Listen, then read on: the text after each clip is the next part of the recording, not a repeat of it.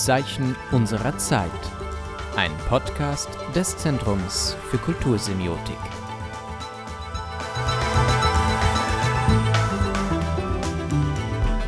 Hallo und herzlich willkommen zu dieser Podcast-Folge zum letzten Tag der Internationalen Woche der Semiotik 2021, der sich unter dem Motto Die Macht der Dinge der Filmsemiotik gewidmet hat. Wir, das bin ich, Nathalie, Nico, Philipp und Edwina. Wir sind Studierende im Master Angewandte Kulturwissenschaft und Kultursemiotik und wollen für euch diesen Tag Revue passieren lassen, euch einen Einblick in die Filmsemiotik geben und besonders interessante Aspekte weiter diskutieren. Uns beschäftigt dabei immer wieder die Frage, was Filmsemiotik außerhalb der Wissenschaft leisten kann. Der Tag begann mit einer Keynote der Szenografin und Professorin Angelika Böhm zur Requisite beim Film. Anschließend haben Professor Dr. Jan-Oliver Decker und Dr. Stephanie Großmann zwei lehrreiche Workshops zum Thema Filmsemiotik geleitet. Im Nachhinein haben wir außerdem Interviews mit Frau Böhm und Frau Großmann geführt, von denen ihr im Laufe dieses Podcasts immer mal wieder Teile zu hören bekommt. Den Anfang macht jetzt allerdings erstmal Edwina, die euch erzählt, was Filmsemiotik überhaupt ist. Wenn die Semiotik die Lehre der Zeichen ist, kann folglich gesagt werden, dass die Filmsemiotik die Lehre der filmischen Zeichen ist. Sie untersucht den Film als Kommunikationssystem und somit alle Zeichensysteme, die an dieser Kommunikation beteiligt sind. Der Film wird als zeichenhaft organisiertes Phänomen wissenschaftlicher Gegenstand einer Analyse, die die Wirkungsweise filmischer Verfahren offenbaren will.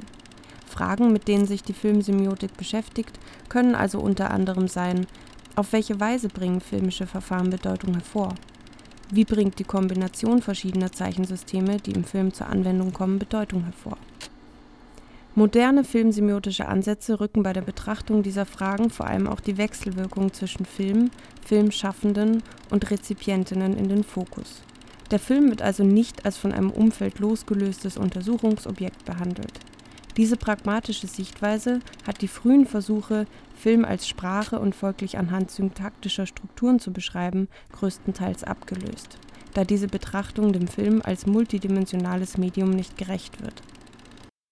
Welchen Nutzen es haben kann, den Film als Text zu verstehen und ausgehend von einer literaturwissenschaftlichen Perspektive zu betrachten, hört ihr unter anderem im folgenden Teil unseres Podcasts.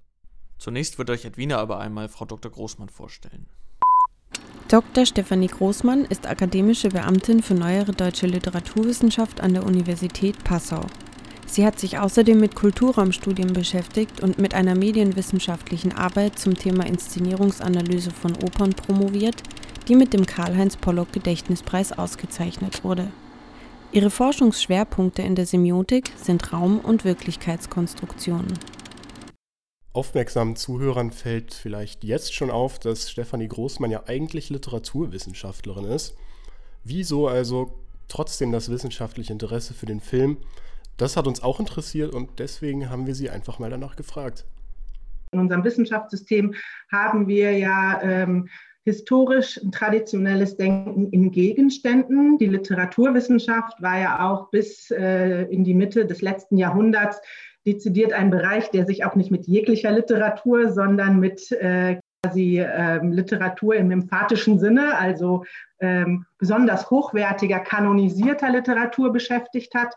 Und dann hat in der Literaturwissenschaft äh, ein erster Prozess begonnen, das, was man als Untersuchungsgegenstände versteht, dass man dieses Feld erweitert und eben unter Texten nicht nur Goethe, Schiller und ähnliches versteht, jetzt in der Germanistik, sondern eben auch Trivialliteratur. Es war die erste Erweiterung dieses Textbegriffes, dass man gesagt hat, naja, also wenn wir verstehen wollen, wie Mentalität sich eigentlich in der Vergangenheit entwickelt, wie bestimmte gedankliche Umbruchsprozesse stattfinden, dann kann ich mir nicht nur so einen bestimmten sehr schmalen elitären Ausschnitt anschauen, sondern muss ich in die Breite gehen.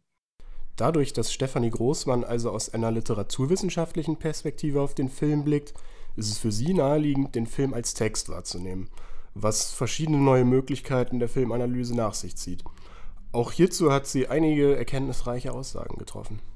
Also ich mache nichts anderes mit den Filmen, sondern ich verändere einfach nur diesen Textbegriff im Sinne des ursprünglichen, weil Text heißt ja eigentlich nur Gewebe. Also deswegen ist dieser Textbegriff für die Semiotik auch so spannend, weil wir immer Zeichengewebe uns anschauen. Und in dem Moment, wo ich eben von Gewebe, also Text als Gewebe verstehe, kann ich den Film mit reinnehmen. weil der Film als Medium natürlich anders ist als die Literatur, aber nichtsdestotrotz liegen aus semiotischer Perspektive ähnliche Strukturen zugrunde. Also einfach in diesem Denken in Zeichensystemen und in der Art und Weise, wie Bedeutung transportiert wird.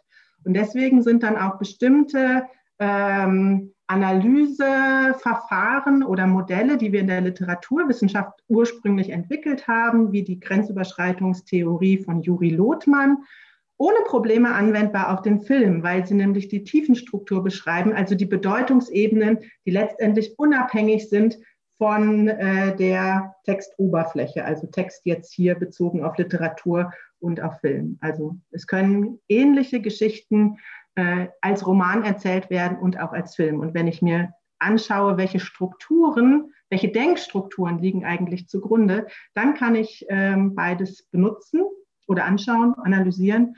Und das Gute ist, dass ich dadurch natürlich auch einen umfassenderen Blick bekomme, weil spätestens äh, ja mit den äh, 40er, 50er, 60er Jahren diese beiden Bereiche natürlich maximal interagieren. Also unsere Literatur ist durchdrungen vom Film und unser Film ist durchdrungen von der Literatur. Und wenn ich nur einen der Bereiche nehme, habe ich einfach einen reduzierten Blick auf die Mentalität.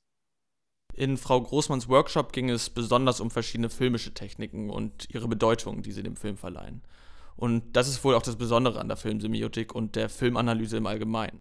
Wir schauten uns daher die unterschiedlichen Wirkungen verschiedenster Techniken vom sogenannten Vertigo-Shot über die Verwendung von Schwarz-Weiß bis hin zu der Sprache an und haben ihre komplexen Bedeutungen analysiert.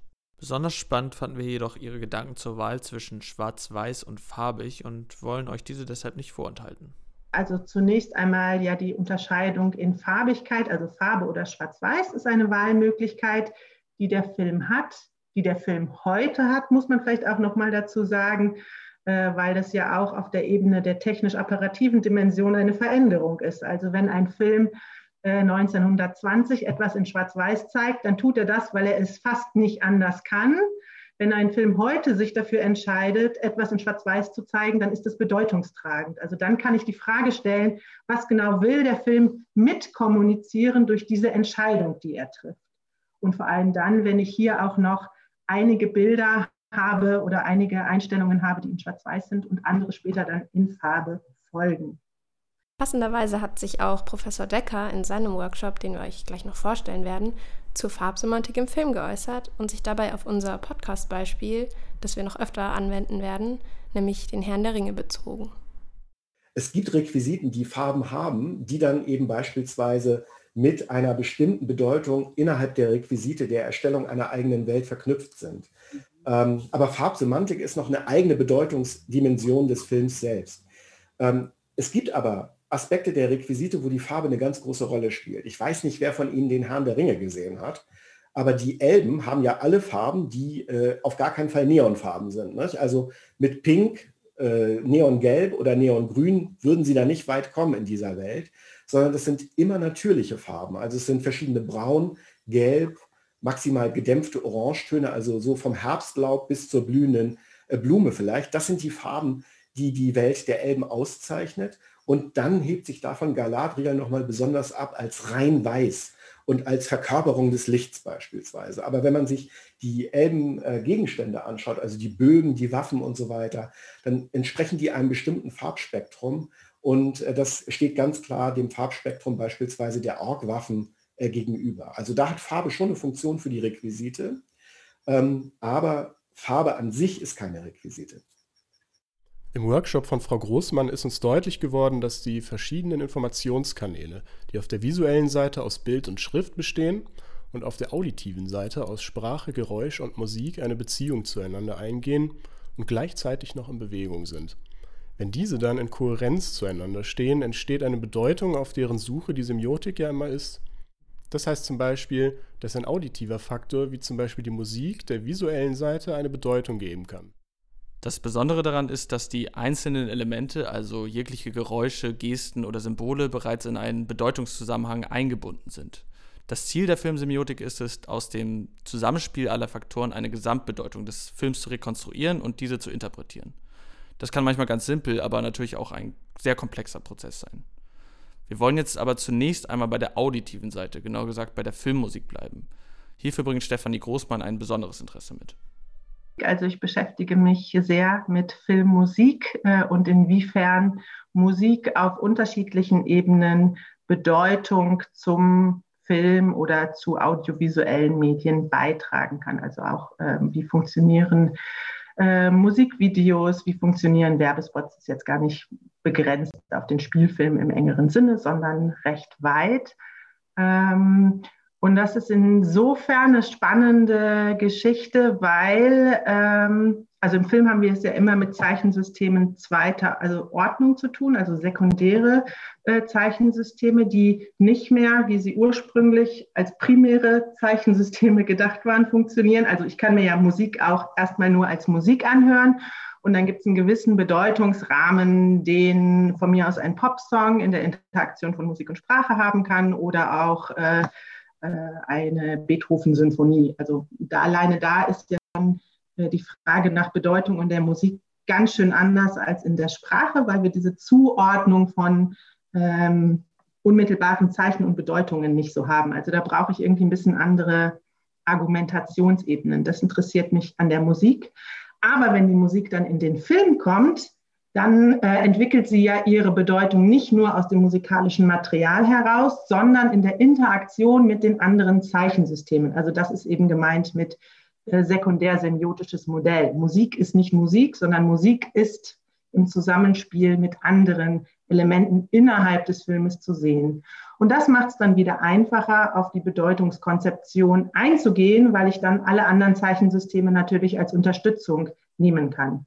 Also wenn eine Musik vielleicht ganz generell erstmal sehr bedeutungsoffen, irgendwie langsamer und vielleicht in Moll und vielleicht irgendwie so etwas wie ein bisschen sentimental oder äh, trauriges an sich hat, was ich als Hörer erkennen kann, dann kann das sehr ähm, eng spezifiziert werden innerhalb eines filmischen Kontextes, wenn ich dann gewisse Bilder dazu habe. Ne? Also dann wird eigentlich ein sehr weites Potenzial der Musik in der Film, im Film selber zugespitzt. Hier wollen wir kurz etwas tiefer einsteigen und uns den Soundtrack der Fantasy-Trilogie Herr der Ringe anschauen. Howard Shaw hat für diese Reihe das Konzept der Leitmotive von Richard Wagner übernommen, der mit seiner Fassung des Nibelungenliedes ja auch ein Werk geschaffen hat, auf das sich der Herr der Ringe immer wieder bezieht. Viele Figuren, Figurengruppen, Stimmungen, aber auch Requisiten, wie zum Beispiel der Ring, haben ein eigenes Leitmotiv, also eine klar definierte musikalische Idee, die sie darstellt oder versinnbildlicht. Sie ist meist eine kürzere, charakteristische musikalische Phrase, die immer gespielt wird, wenn zum Beispiel der Ring im Bild ist. Die Leitmotive entwickeln sich parallel zum Verlauf der Geschichte treffen zum Beispiel bei Kämpfen aufeinander oder verschwinden bei Todesfällen. Die Filmmusik ist also mit Bedeutung aufgeladen, sie kündigt an, sie verdeutlicht, verstärkt Gefühle, die auftreten sollen und lässt den Zuschauer Gegebenheiten im Film auf der Ebene des Unterbewusstseins interpretieren und zuordnen. Die Frage, die wir uns gestellt haben, ist, was kann die Semiotik auf der Seite der Filmschaffenden bringen? Wo kann man als Filmemacherin die Erkenntnisse semiotischer Analyse produktiv einsetzen und für den kreativen Prozess fruchtbar machen. Frau Großmann meinte dazu Folgendes. Also das ist eine sehr schwierige Frage, weil ich als Wissenschaftlerin selten in diese Richtung denke. Also ich schaue mir ja eher rückwärts gewandt an, wie finden die Veränderungen statt und äh, bin we weniger in dem kreativen Prozess unterwegs, vorauszudenken, welchen Spielraum gibt es noch. Aber Sie haben natürlich insofern völlig recht, dass Musik äh, der manipulativste Bereich ist, den wir äh, im Film haben, weil in den allermeisten Fällen die Musik unterhalb der Bewusstseinsschwelle ähm, Zugriff nimmt auf unsere Emotionen. Also vieles merken wir gar nicht. Äh, es ist häufig so, dass äh, also die Momente, die einen besonders ergreifen oder wenn man dann auch Tränen in den Augen hat, äh, wenn man so kurz zurückreflektiert und sich überlegt, ja, was ist jetzt genau passiert, dann merkt man eigentlich meistens, dass Musik angefangen hat oder sich verändert hat und dass es weniger was wirklich mit der Geschichte zu tun hat, auch wenn das persönliche Empfinden meistens ist, dass man auf die Handlung reagiert. Also insofern ist äh, Filmmusik ein sehr ähm, ja, manipulatives und machtvolles Instrumentarium, um Gefühle zu äh, steuern. Das ist ja auch nicht jetzt eine, eine Neuerfindung, sondern wenn Sie sich äh, NS-Filme anschauen, ist es also äh, ja in der Zeit schon massiv erprobt worden. Ähm, und es ist einfach ja auch quasi aus der Tradition der Oper durchaus etwas, was wir auch schon länger haben. Also Oper hat ja noch mehr Musikanteil. Ähm, und auch da äh, funktioniert die Musik ja ähm, emotionsunterstützend. Und es ist ja sehr auffällig, dass äh, gerade die äh, großen äh, Filmmusiker sich durchaus an Opernstrategien anlehnen, also an Richard Wagners äh, Leitmotiv. Ähm, Kompositionsweise, also dass bestimmte Szenen, bestimmte Personen, bestimmte Situationen mit äh, gleichen Melodiestücken unterlegt werden.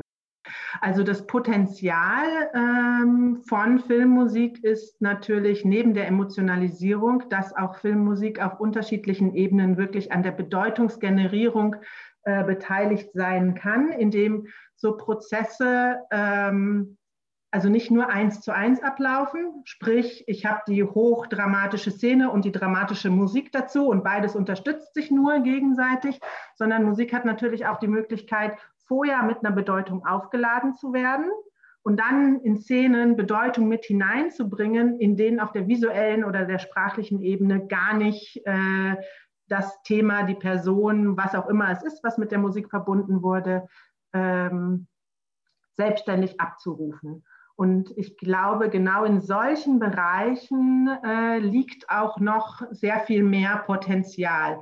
Also ich würde auch sagen, dass gerade in den Filmen Inception, ähm, Shutter Island und ähnliches sehr stark gearbeitet wird mit dieser Verunsicherung über Musik. Also dass mir eigentlich unterschiedliche Informationen auf verschiedenen Kanälen geliefert werden und ich muss selber eine Ebene finden, wo ich diese Dinge kohärent zusammenbringe. Und das ist dann manchmal fast unmöglich, also weil es einfach keine Ebene gibt, äh, wie man es auflösen kann. So ein bisschen wie diese MC-Escher-Bilder, wo sich die beiden Hände gegenseitig malen und man innerhalb äh, des, äh, der dargestellten Welt das Problem gar nicht lösen kann.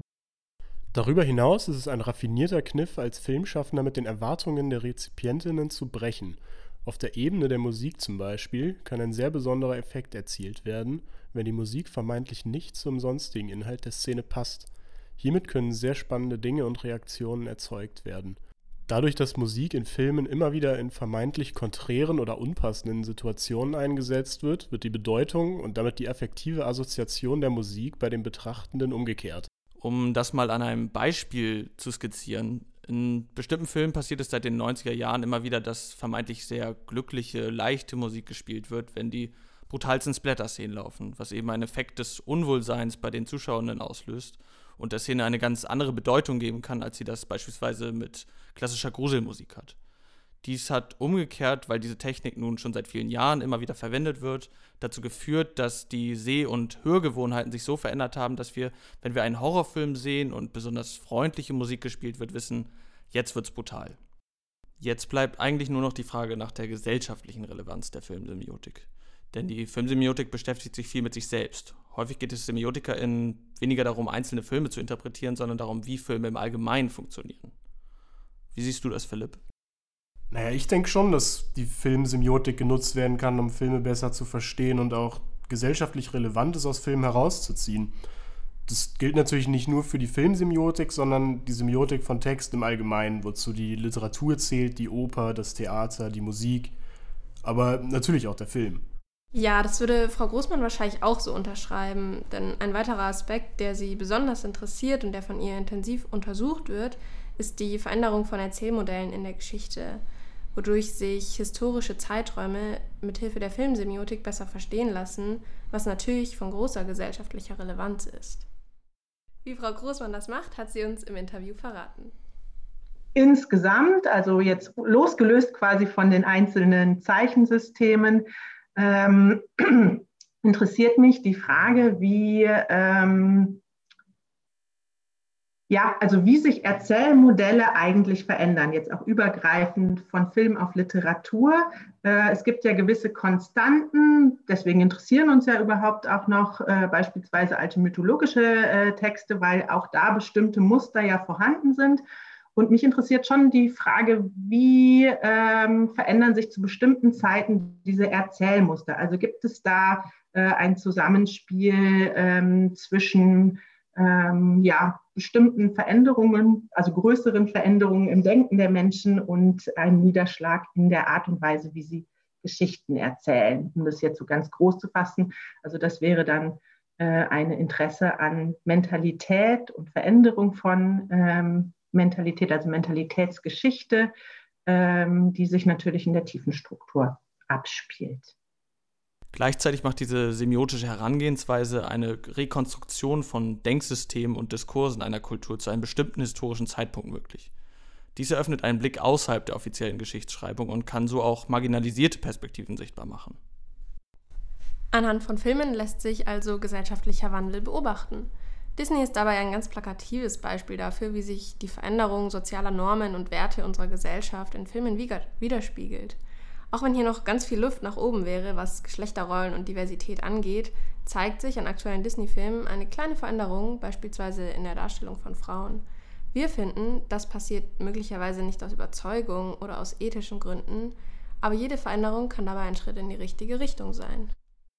Ja, besonders interessant ist, finde ich, in dem Zusammenhang, dass es eben nicht nur der Film ist, der die Gesellschaft widerspiegelt, sondern dass mediale Produkte auch die Macht haben, die Gesellschaft zu formen und Verbindungen in unseren Köpfen neu zu verknüpfen. Filmsemiotik kann also Narrative, Mentalitäten und Erzählmuster zu bestimmten historischen Zeitpunkten erfassen, analysieren und vergleichbar machen.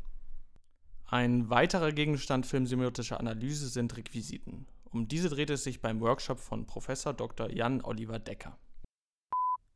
Dr. Jan Oliver Decker hat deutsche Literaturwissenschaft, Kunstgeschichte sowie Sprach- und Medienwissenschaft in Kiel studiert. Nach seiner prämierten Promotion zu Musikvideos mit Madonna und einer positiv evaluierten Juniorprofessur an der Christian-Albrechts-Universität zu Kiel ist er seit 2011 Universitätsprofessor für neuere deutsche Literaturwissenschaft und Mediensemiotik an der Universität Passau. Wie Frau Großmann ist auch Herr Decker Literatur- und Mediensemiotiker. Er beschäftigt sich dabei viel mit Texten der frühen Moderne und mit Popkultur. In seinem Workshop haben wir uns besonders mit einem filmischen Aspekt, nämlich mit der Requisite, beschäftigt. Sein Anliegen war es dabei, dass wir verstehen, wie Requisiten an der Bedeutungsproduktion im Film beteiligt sind und wie sie insbesondere im fiktionalen Film semantisiert, also mit Bedeutung versehen werden, und wie sie dann auch im weiteren Verlauf, zum Beispiel von Serien, funktionalisiert werden können. Außerdem hat er uns anhand eines Beispiels gezeigt, wie Requisiten selbstreferenziell eingesetzt werden können, wie sie also übergeordnete Narrative und Figurenmerkmale kondensieren können.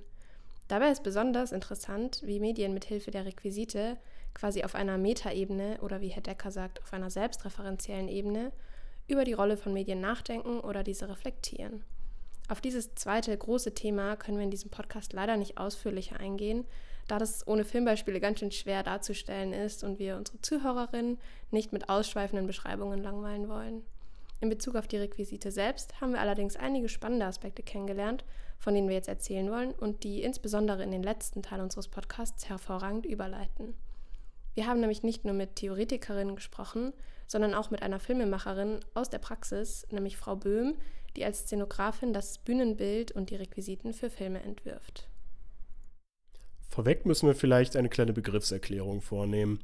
Die Requisite ist der Überbegriff für alle Requisiten, schließt also das Bühnenbild, Szenografie, Kostüm und das tatsächliche Requisit, also ein Objekt ein.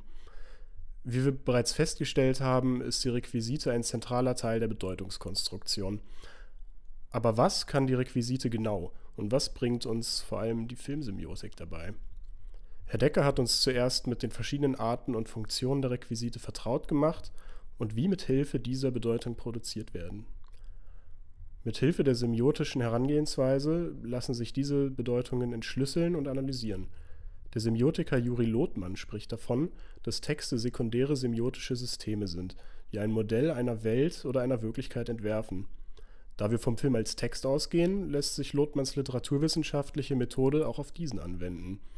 Herr Decker hat das in seinem Workshop präzise zusammengefasst und erklärt, wie die Requisite in diesem sekundären System funktioniert.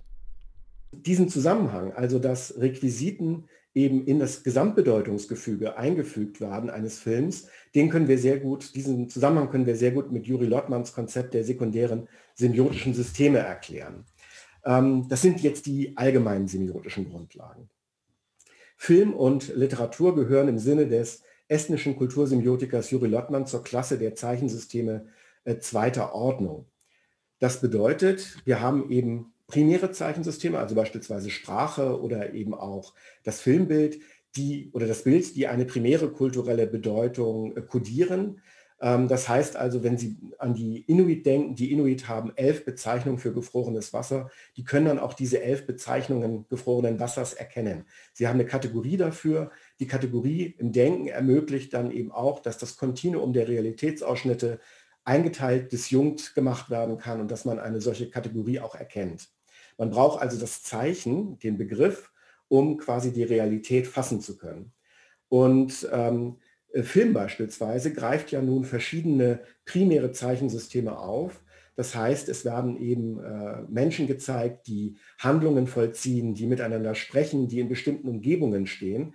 Und diese primären Zeichen, die quasi abgefilmt und abgebildet werden, formen nun in der Erzählung des Films eine eigene sekundäre Wirklichkeit.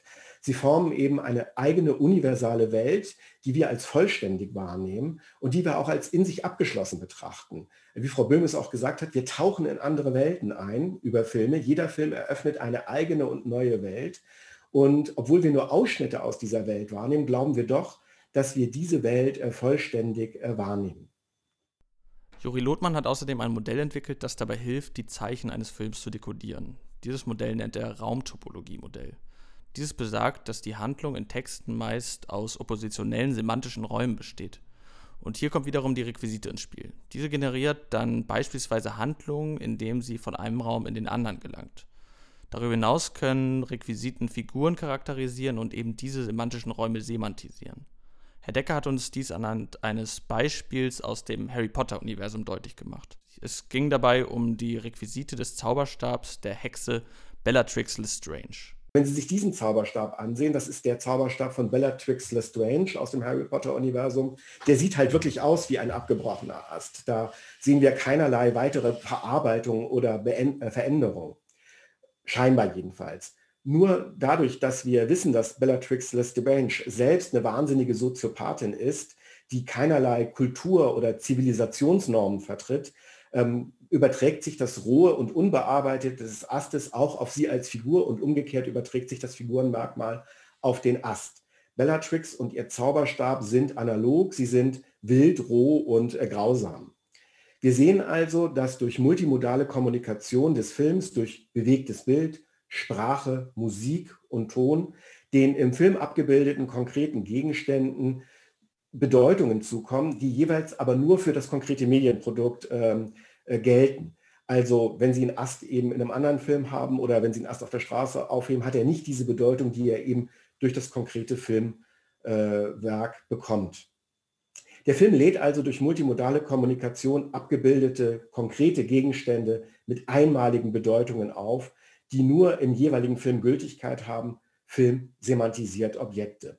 Und diese Semantisierung erfolgt immer, egal ob äh, wir nun eine journalistische Kommunikation haben wie Nachrichten oder eine Magazinsendung, ob wir ein fiktionales Format haben wie ein Spielfilm oder eine Serie oder Werbekommunikate oder Reality-Formate wie Germany's Next Topmodel oder ähnliches.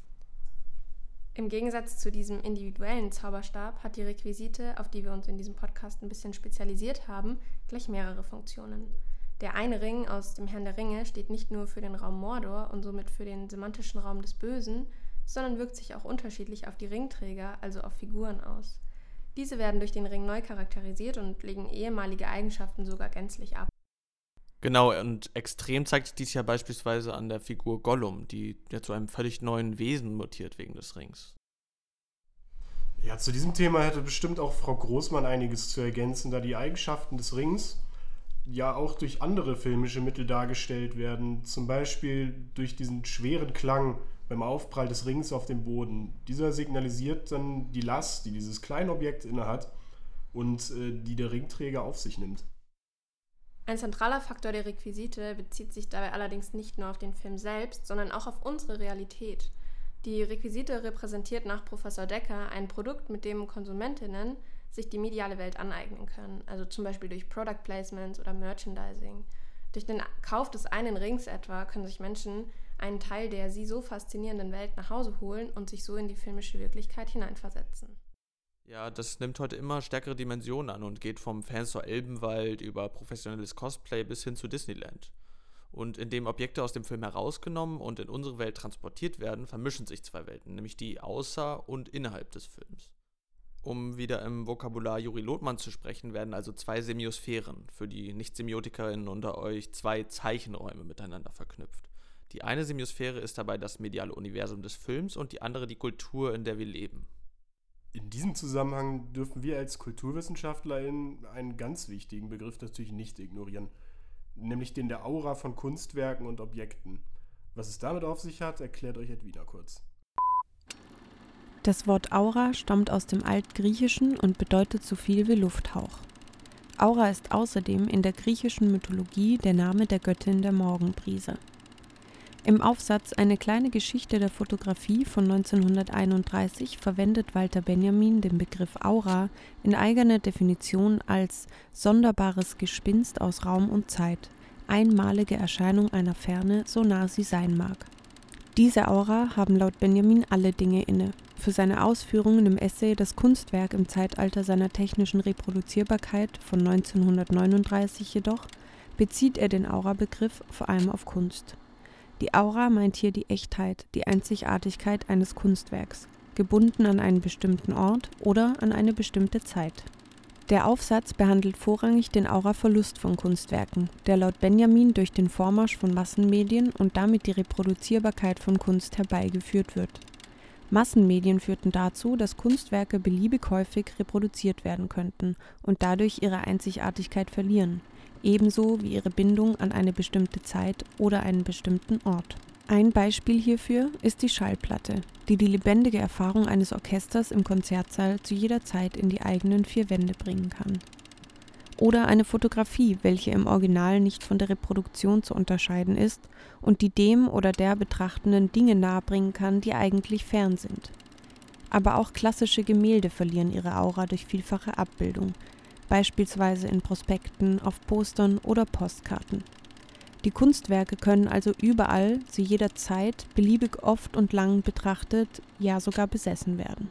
In Walter Benjamins Worten die technische Reproduzierbarkeit kann das Abbild des Originals in Situationen bringen, die dem Original selbst nicht erreichbar sind.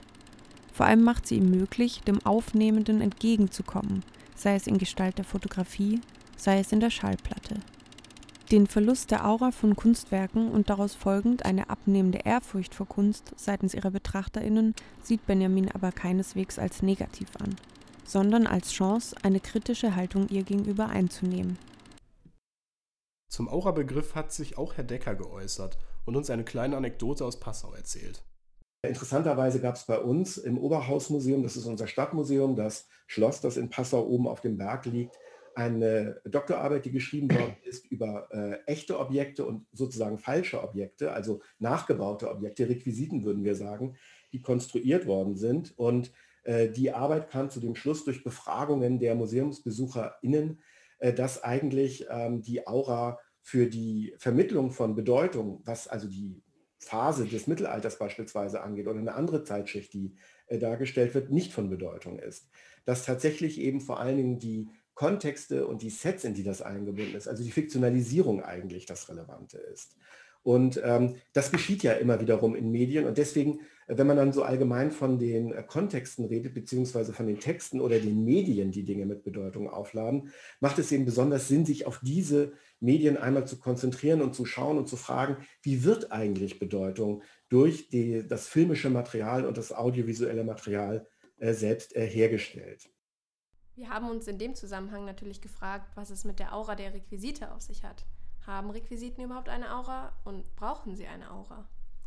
Insbesondere die stetig wachsende Vermarktung von Filmrequisiten spricht im Sinne Benjamins ja eher für einen Verlust der Aura der Filmrequisite.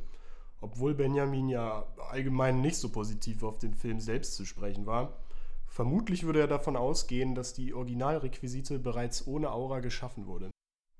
Ja, ich könnte mir auch vorstellen, dass allein schon die Nachmache oder Verwirklichung von Gegenständen beispielsweise bei Buchverfilmungen dem Aura-Prinzip Benjamins widersprechen könnte. Wir haben ja eben auch schon über Merch geredet. Meint ihr, die Aura der Requisiten geht durch diese tausendfache Reproduktion und Vermarktung verloren? Walter Benjamin würde darauf wohl mit einem klaren Ja antworten. Ich könnte mir aber vorstellen, dass Menschen sich diese Gegenstände schon kaufen, um an der Aura von eben diesen Requisiten teilhaben zu können und dass dadurch auch jeder einzelne Gegenstand eine Aura entwickeln kann. Ja, ich sehe schon, über dieses Thema könnten wir noch drei weitere Podcast-Folgen machen. Aber leider können wir euch heute nur ein paar Denkanstöße mit auf den Weg geben. Nachdem wir jetzt aber so lange über Theorie und die Frage, wie man die Theorie anwenden könnte, gesprochen haben, möchten wir euch jetzt eine Person vorstellen, die diese Fragen vielleicht am besten beantworten kann, beziehungsweise die eine ganz andere Sicht auf dieses Thema hat. Angelika Böhm, diplomierte Innenarchitektin und Szenenbildnerin, ist Professorin für Szenografie an der Filmuniversität Babelsberg Konrad Wolf und seit 2013 Mitglied der Deutschen Filmakademie. Als Production Designerin hat sie für zahlreiche Filme Szenenbilder entworfen und umgesetzt, so zum Beispiel für die Verfilmungen der Dr. Proctor Kinderbücher von UNESCO oder die Komödie Sushi in Suhl. Seit 2015 leitet sie das künstlerische Forschungsprojekt Transmediales Erzählen Camilla Plastic Ocean Plan. Seit dem Sommersemester 2020 baut sie das Art for Future Lab auf, welches die Entwicklung und Visualisierung von positiven Zukunftsszenarien zum Ziel hat.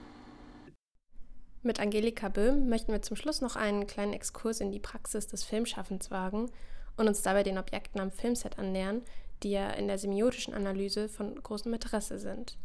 In ihrer Keynote mit dem Titel Verrücktes Zeug, ein Vortrag über die visuelle Sprache von Dingen, mit der der letzte Tag unserer internationalen Semiotikwoche eröffnet wurde, hat uns Frau Böhm ihren Masterstudiengang Szenografie kurz vorgestellt und im Folgenden einen Einblick in ihre Arbeit mit Requisiten als Production Designerin und Szenografin gegeben.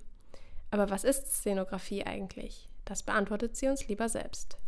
Szenografie ist sozusagen das Bühnenbild für die Filme. Ja, die, viele denken, der Regisseur macht Schnips und dann steht das alles da und die Schauspieler haben alles in der Hand, was sie brauchen. Aber so ist es nicht.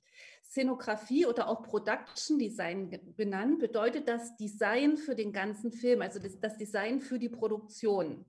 Und ähm, damit ähm, hat man sich um fast alles zu kümmern, was nicht direkt Schauspieler oder Kostüm ist. Szenografinnen erdenken, konzipieren und erschaffen also Räume, in denen später Handlung stattfindet. Szenografie, so fand man das auch wortwörtlich in Frau Böhms Keynote wieder, ist das Fortschreiben des Drehbuchs mit visuellen Mitteln zu einer verdichteten künstlerischen Wahrheit. Bei vielen Filmen ahnt man gar nicht, wie viel dafür gemacht wird. Also selten kommt man an den Set und macht nichts, weil äh, die Farben müssen zum Hautton stimmen, die Dinge, die im Raum stehen, müssen in die Komposition des Kameraframings passen, Überschneidungen, die Lichter müssen gut gesetzt werden können, es muss der Ton gut aufgenommen werden können. Da spielen so viele Aspekte rein, äh, die und oder man Kunst ist ja auch eine verdichtete Realität.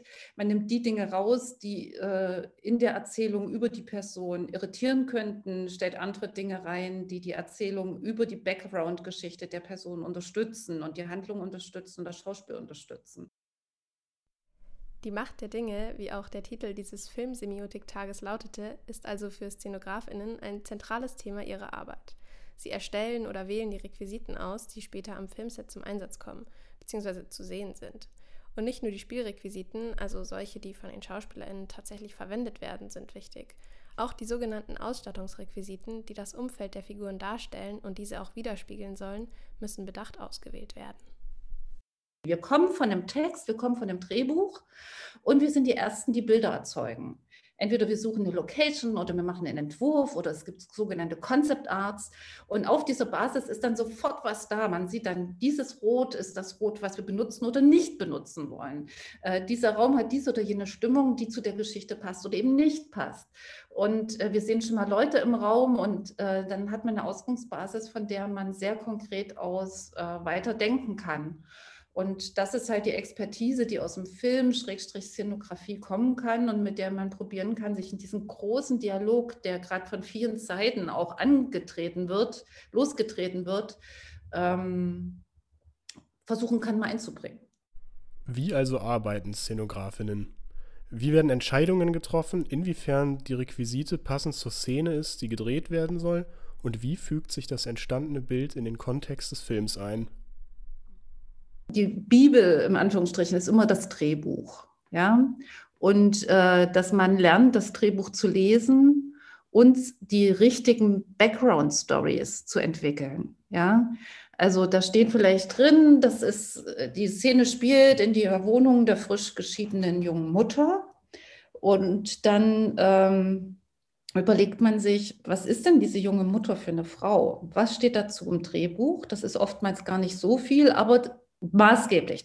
Keinen der Punkte, die im Drehbuch stehen, kannst du aus Augen lassen. Ja, du, sie arbeitet, was weiß ich, im Friseursalon und äh, sie ähm, hat logischerweise wenig Geld und ähm, kompensiert diese Dinge mit irgendeinem, äh, mit irgendeiner zwanghaften Handlung, ja, und äh, ihre mangelnde Freizeit. Und das sind halt so Sachen, die man äh, dann erstmal nimmt und dann beschreibt man das weiter weg, weil sie so ist. Also sie kommt, äh, dann sind, hat sie aber trotzdem noch Erinnerungen an die Beziehungen, die zu dem Kind geführt haben und äh, wie steht sie dazu. Ne? Und das entwickelt und das ähm, schlägt sich in der Wohnung vielleicht, was weiß ich, durch Fotos, durch Erinnerungsstücke ähm, nieder. Es müssen aber Sachen sein, die man als Zuschauer auch versteht. Es darf nicht zu weit hergeholt sein. Aber zum Beispiel an den Wänden sieht man ja oft die Sehnsüchte der Leute. Und auf der Basis dieser Information, dieses sich einig Seins, was für Menschen leben da, was für ein Charakter, was für eine Handlung, was für ein ähm, Mindset und äh, Emotionsset wird in dem Raum gespiegelt. Ne? Ähm, was machen die auch, wenn keiner zuguckt? Ne? Was schmeißen sie in die Ecke oder was hängen sie ordentlich an Nagel? Ähm, nehmen Sie eher das von Oma nochmal oder sind Sie begeistert Besitzer der neuesten, heißesten Techniktools? Ähm, auf dieser Basis entscheidet man dann, welches Requisit man nimmt. Requisiten, egal ob es Spielrequisiten oder Ausstattungsrequisiten sind, werden also in den dramaturgischen Gesamtzusammenhang eingebettet und sollen dabei helfen, die Backstory der Figuren sichtbar zu machen.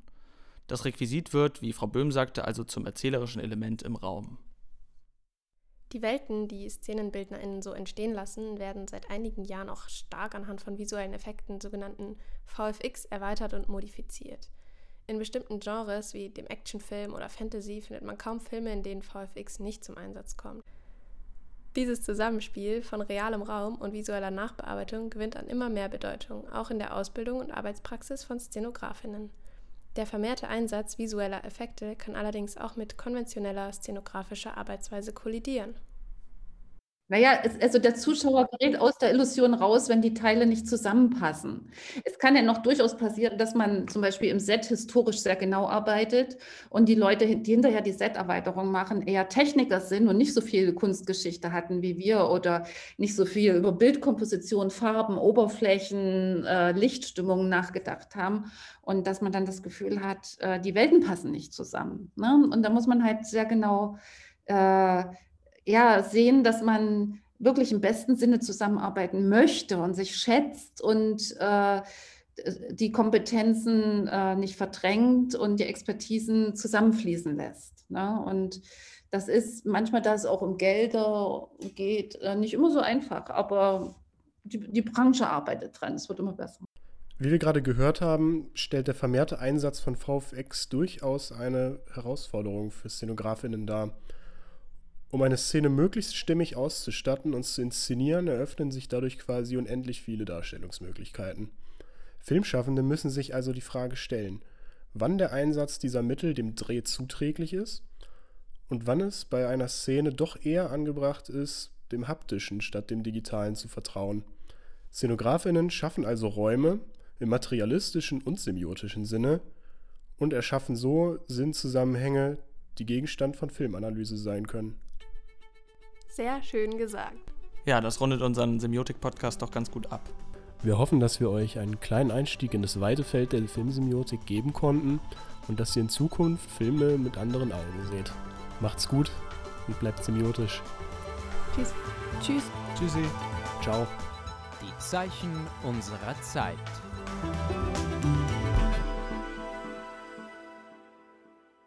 Podcast des Zentrums für Kultursemiotik der Universität Potsdam. Musik von Alexander Zabadosch.